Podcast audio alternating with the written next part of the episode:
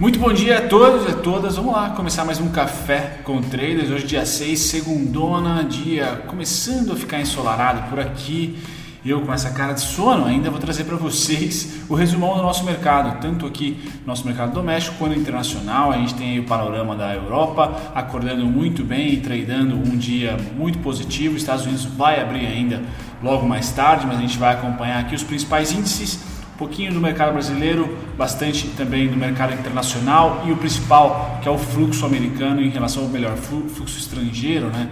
do investidor estrangeiro na nossa bolsa, para a gente tentar situar no dia de hoje, já que está tão difícil tentar fazer uma previsão para a semana que vem ou para os próximos X dias, vamos tentar fazer para hoje como que será a abertura, hoje dia 6, vamos lá. Muito bem, galera. Começando pela canhota aqui da telinha, agora estou dividindo em três, tá? Você que gosta de Forex, fica atento que já, já vai começar a ter conteúdo aqui no canal. Não é promessa, é verdade agora, tá certo? Mas vamos lá. Falar S&P Dow Jones na semana passada fecharam neutros barra positivo. Lembrando que, pelo que eu tenho acompanhado, diversas casas de análise também fundos, né, divulgando cartas aí, o que me parece é que a Ásia, dos três grandes blocos econômicos, vamos colocar aí Ásia, Europa e Américas, certo? Me parece que a Ásia realmente se recuperou em V pós segunda quinzena de abril, tá? Passando por maio muito bem e junho também, só que agora encontrando um platô, né? Novas tecnologias, novas maneiras de se tocar uma sociedade ainda estão incertas por lá, porém o pior, me parece, por dados e números, passou. Tá? Esse é o ponto da Ásia. Então, uma recuperação agora em platô à espera de uma retomada ou igual ou melhor do que estávamos, por exemplo, em janeiro, tá? antes, pré-pandemia. Se a Ásia está ali em um platô, a Europa mostra que sim, apesar das suas medidas terem sido mais restritivas do que nós aqui na América, por exemplo, tá? eles têm mais consistência tá? na retomada. Então, eles realmente esperaram a, a pandemia ter menores números, menores infectados, menores óbitos, para começar a reabrir a sua economia e reabre de uma maneira mais cautelosa, porém consistente. Por isso que a gente vê a DAX e o Reino Unido ali sempre cavalgando pós, né, pós abril ali, pós primeira quinzena de abril foi realmente ainda muito complicado e a Europa teve o grande choque da Itália. Então eles viram de perto ali uh, um exemplo não muito bacana e isso faz com que, igual quando você está em grupo e alguém da galera ali está muito breaco, como diria o outro, ou breaca, você acaba ficando bem, tá? Porque acaba sentindo aí um senso de responsabilidade por aquele indivíduo ou aquele indivíduo que está com problemas alcoólicos, digamos assim. Acho que isso está acontecendo, aconteceu na Europa. Então, dados da Europa são mais consistentes e positivos, tá? E até numa crescente de, ser, de otimismo por lá, tá? E quando a gente passa para a América é o mais descontrolado, tanto os Estados Unidos como nós aqui do Brasil.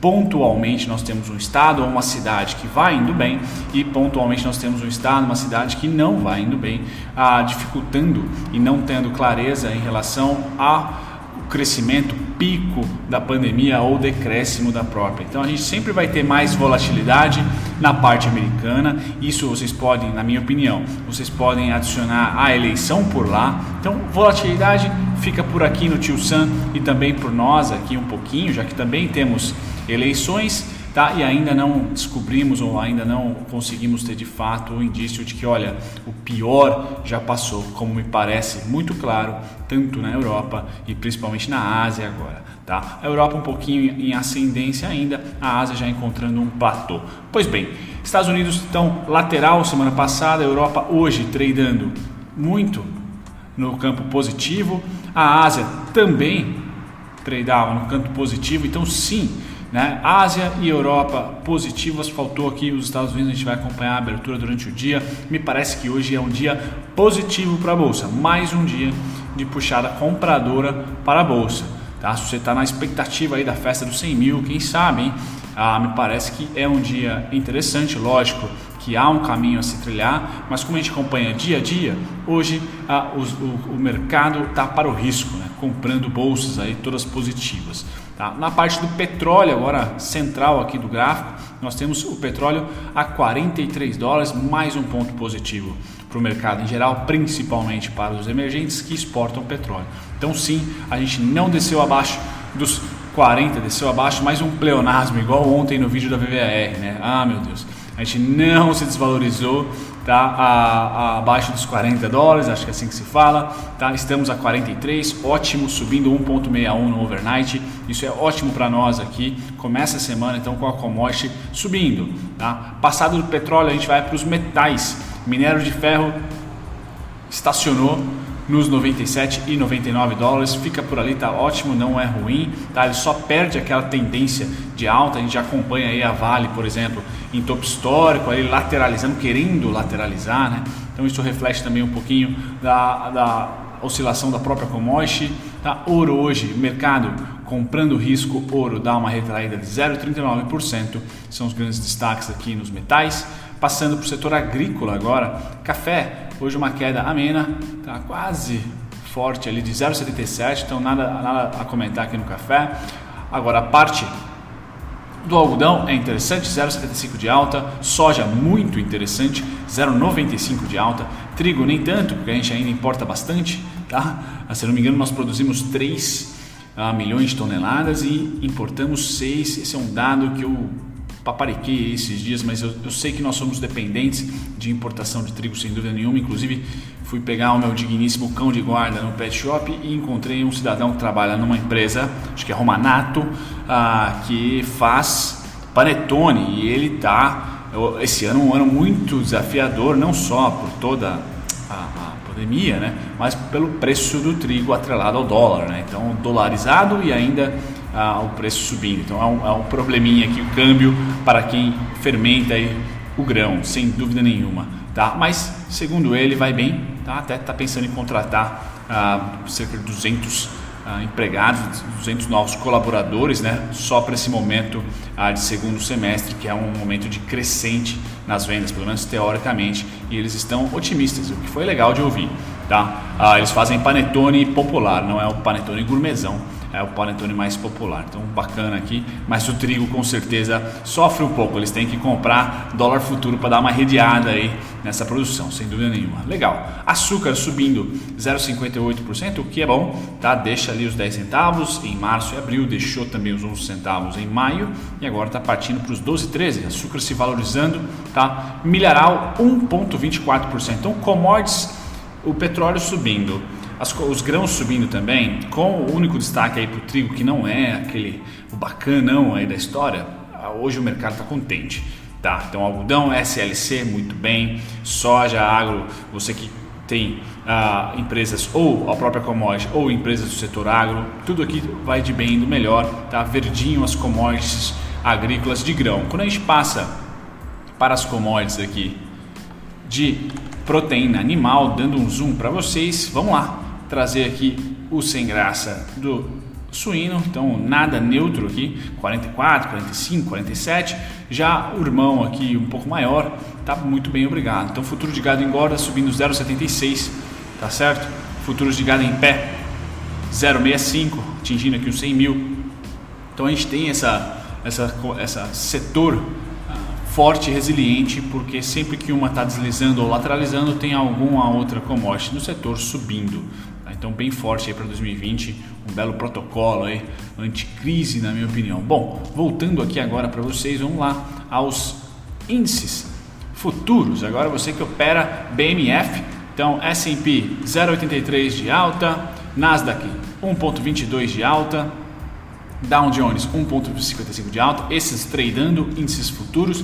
Então sim, Estados Unidos demonstra aí uma certa vontade bem bacana e clara de acordar o seu mercado à vista no campo positivo. Isso puxa, sem dúvida nenhuma, a gente, você que opera a BMF às 9, hoje deve ser um dia de alta, principalmente na abertura. Tá? Se não temos muitas notícias, hoje só o PMI não industrial dos Estados Unidos sendo lançado hoje às 11, se não me engano, vou passar para vocês já já. Tá? O mundo verde tá? no mercado futuro. DAX, Nikkei verde, DAX destaque 2%, Nikkei 1,59, Dow Jones 1,55, Nasdaq 1,22 e S&P 0,83. Então hoje deve ser às 9, um dia positivo para você operador da BMF. Bom, juros, trazer aquele resumão dos juros, então a compra nos juros. Gringo agora gatilhou compra nos juros, primeira vez aí no ano que eles conseguem ter saldo positivo no contrato, tá? Isso pressiona o dólar, tá? Pressiona o dólar, na minha opinião, um dos dois vai estar tá mentindo, tá? Não no, no, curto prazo, porque no curto prazo, como esse cara aqui que vocês estão vendo na tela está muito depreciado de tempos de venda, tá? É natural que esse cara tenha uma gordura para subir sem pressionar o câmbio, tá? Mas no médio prazo e para o longo prazo, se um sobe, o outro desce, não tem jeito, e vice-versa, juros e dólar.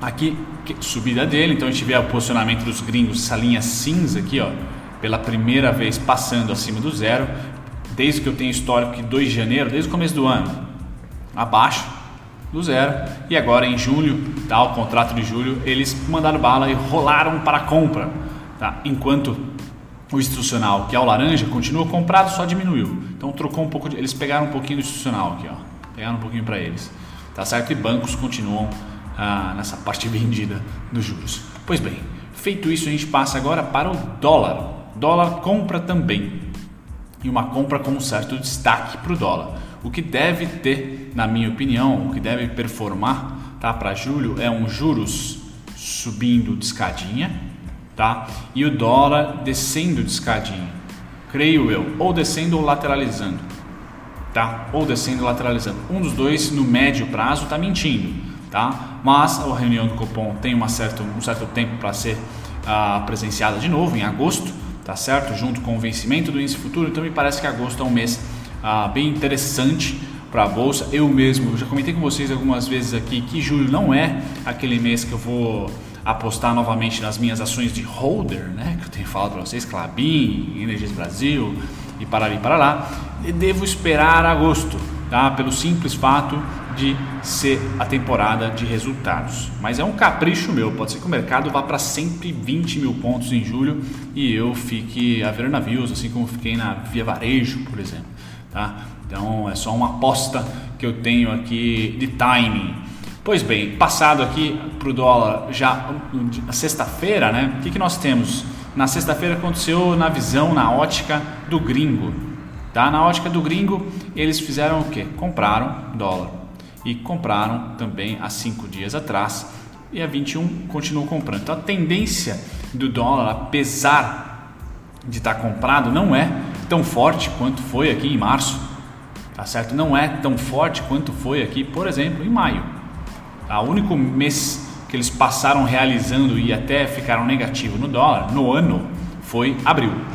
E metade de abril eles ficaram ali, é, não o mês inteiro, até chegou o contrato inteiro aqui. Ó. O contrato, no final do, do contrato, no dia 30 de abril aqui, eles viraram para compra. Então foi só um timing aqui. Por enquanto, ó, o dólar, eu já falei com vocês algumas vezes, na ótica do gringo tá lateral. O que abre uma certa aba para o juros subir um pouquinho, porém no médio prazo, ou esse cara engata, tá? ou esse cara engata, sendo que o, o, o, o juros vai na ponta contrária. Se esse cara engatar para cima, juros vem para baixo e vice-versa. Tá? Então, só para dizer para vocês, sim, o investidor estrangeiro na, na sexta comprou e comprou mais, tá? um volume acima da média, como a gente viu ali no, no site da Gringolândia, créditos para o Renatão. Tá? Já os brasileiros continuam vendidaço no dólar, sexta-feira eles venderam para caraca. Tá? Então, realmente, os hedges aí dos seus fundos, muito provavelmente, devem de estar na moeda. Tá? Devem de estar na moeda. Meu Deus, vamos lá. Aqui, o índice futuro tá? deve fazer, galera, aquele movimento que ele fez em maio, junho, né?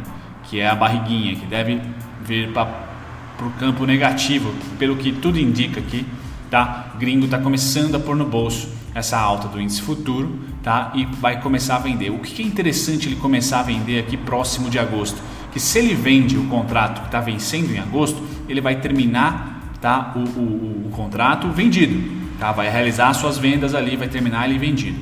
Se ele termina vendido, quer dizer que ele vai comprar ou tende a comprar a bolsa, tende a comprar ações. Então pode ser que em agosto seja um mês chave para nós acompanharmos no RI e também no Price Action, análise técnica, movimentos de forte volume de compra de ações. Pode ser. Tá? Por isso que em julho eu vou ficar ali a ver navios só se aparecer algo muito, muito, muito, muito interessante.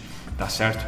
Enquanto isso, a gente vai atualizando todos os dias aqui. Bom, a, o movimento do mini índice agora para você, tá na ótica do gringo de novo. Então vamos lá. Na sexta-feira ele comprou o mini índice, comprou dólar, certo? E aqui comprou juros. Coisa louca, né? Nos últimos cinco dias continuou comprado e veio de venda, como a gente acompanha no canal. Então sim, o gringo no mês passado começou a virar a mão para a compra e continuou, só diminuiu. Veja que a barrinha laranja dos últimos cinco dias, cinco dias atrás, perdão, tá? Segunda-feira que seja, terça, foi muito compradora. De sexta foi pouca, não, não teve muita compra.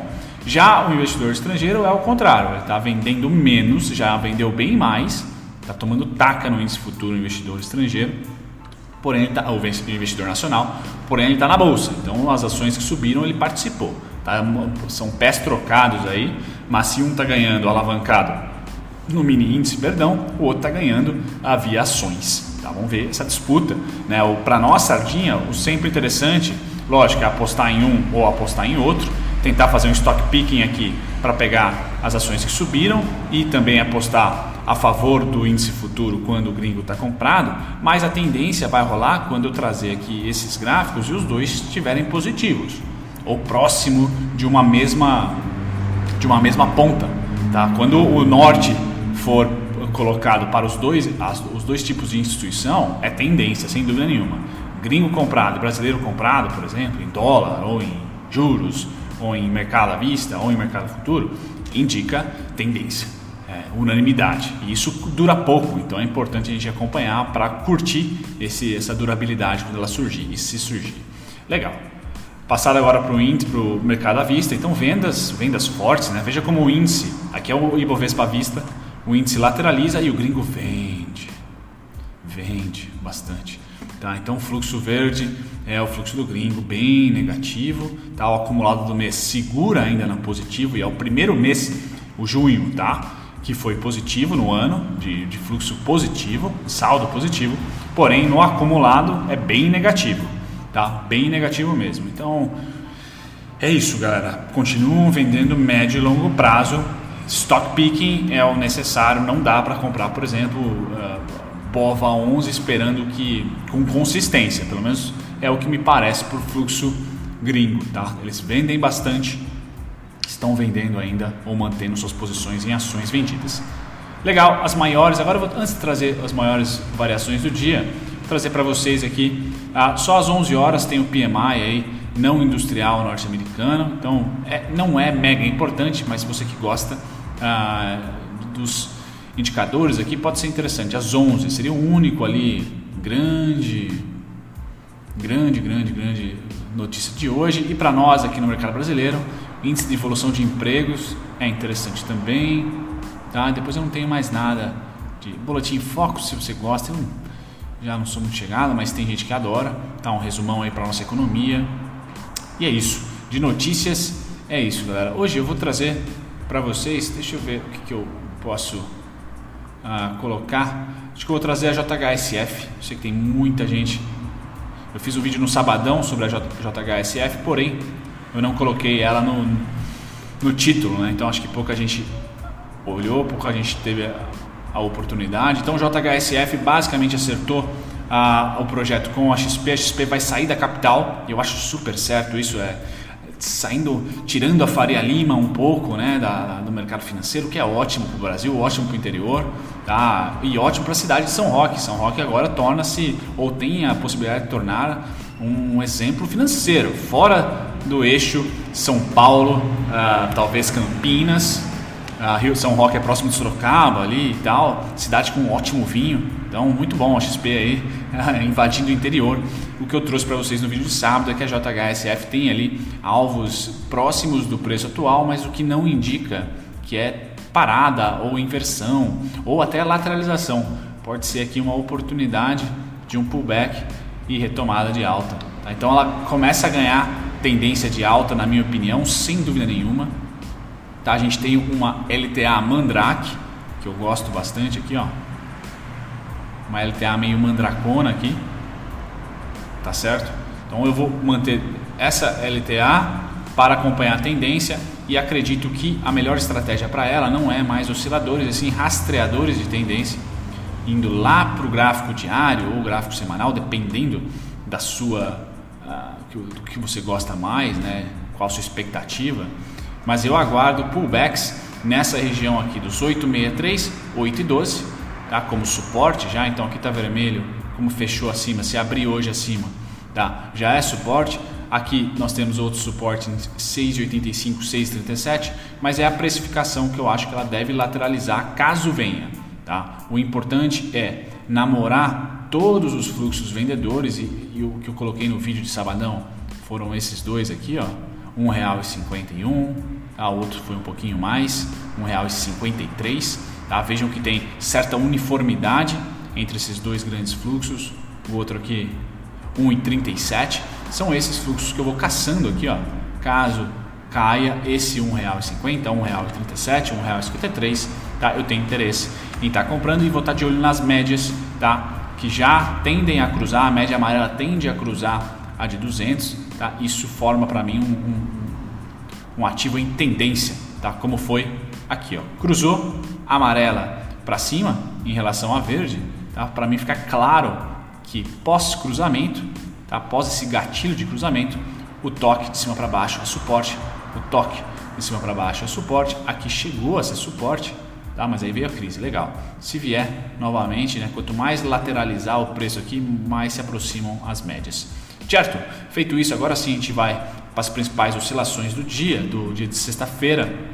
Então, Conga, quem sabe 8,40, que é meu alvo, né? Conga também, se vocês quiserem uh, Desculpa, acho que estou longe do microfone aqui. Conga, se vocês quiserem dar uma olhadinha aqui em Conga, deixa eu tirar. Conga que vai participar do meu curso de Fibonacci, por vocês estão vendo essa rabisqueira de Fibo, mas esqueçam o Fibo, tanto de tempo como, como de preço. Conga, o que eu tenho aqui é o 6,80, como eu falei para vocês no vídeo anterior, como suporte. Tocou lá dois dias e lateralizou em cima. E o último dia na sexta-feira foi comprador, então ele é suporte. E 6,68, tá? Até vou marcar aqui também 6,68. São os dois grandes suportes da Conga até o 8,48, que é o meu alvo, tá? O grande ponto da Conga não é abaixo de 10 Tá? O grande ponto da conga, para quem está é, para longo prazo, talvez, ou médio prazo, tá? o grande ponto dela, sem dúvida nenhuma, é o 10,92, 10,96. Esse é o ponto mais negociado da conga, galera, que é essa faixa em vermelho aqui, ó.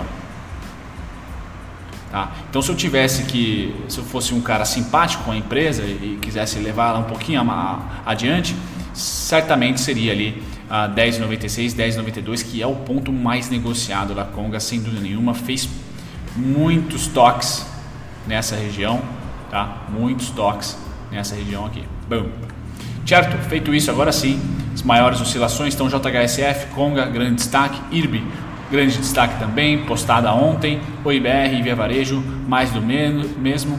A gafa que eu cometi ontem no vídeo da Via Varejo, né? Descer para baixo, que beleza. Ah, maiores altas JHSF e positivo acordando, hein? Tô na positivo, disclaimer aqui. Positivo, 6 e 40 e tantos, primeira parada, tá? Que é o follow on, 6,55. Vamos ver a positivo também. Ai, ai, ai. Exatamente. Então, ups, positivo lateralizando no ponto de suporte, o que era resistência. Resistência tá suporte, bacana até aí, price action convencional. O ponto mais importante que eu tenho aqui é o 5,26, tá? 5,26 de cima para baixo é suporte. Vamos ver se agora consegue realmente performar como suportão. E a primeira parada follow on 6,55 e depois 7,46, 8,11, tá? O grandíssimo, quem está feliz é, e otimista, o IPO está bem longe ainda, mas é algo que eu tenho em mente aqui, ó. 17 reais, 16,49, 16,61, 17,18 IPO. Tá? Eu que estava vendo um all-in-one, um PC all-in-one da Positivo. Tá? Muito bem, as maiores baixas agora, quem eu trago para vocês? A Gafisa, tá? Gafisa é o grande destaque da maior baixa. Certo, galera? Fico por aqui. Espero que o áudio esteja bom, espero que consiga renderizar a tempo para vocês acompanharem na pré-abertura. Um grande abraço e bom início de semana a todos. Não deixem de olhar a descrição do vídeo, que eu sempre estou caprichando ali em trazer novos conteúdos para vocês. Tchau, tchau.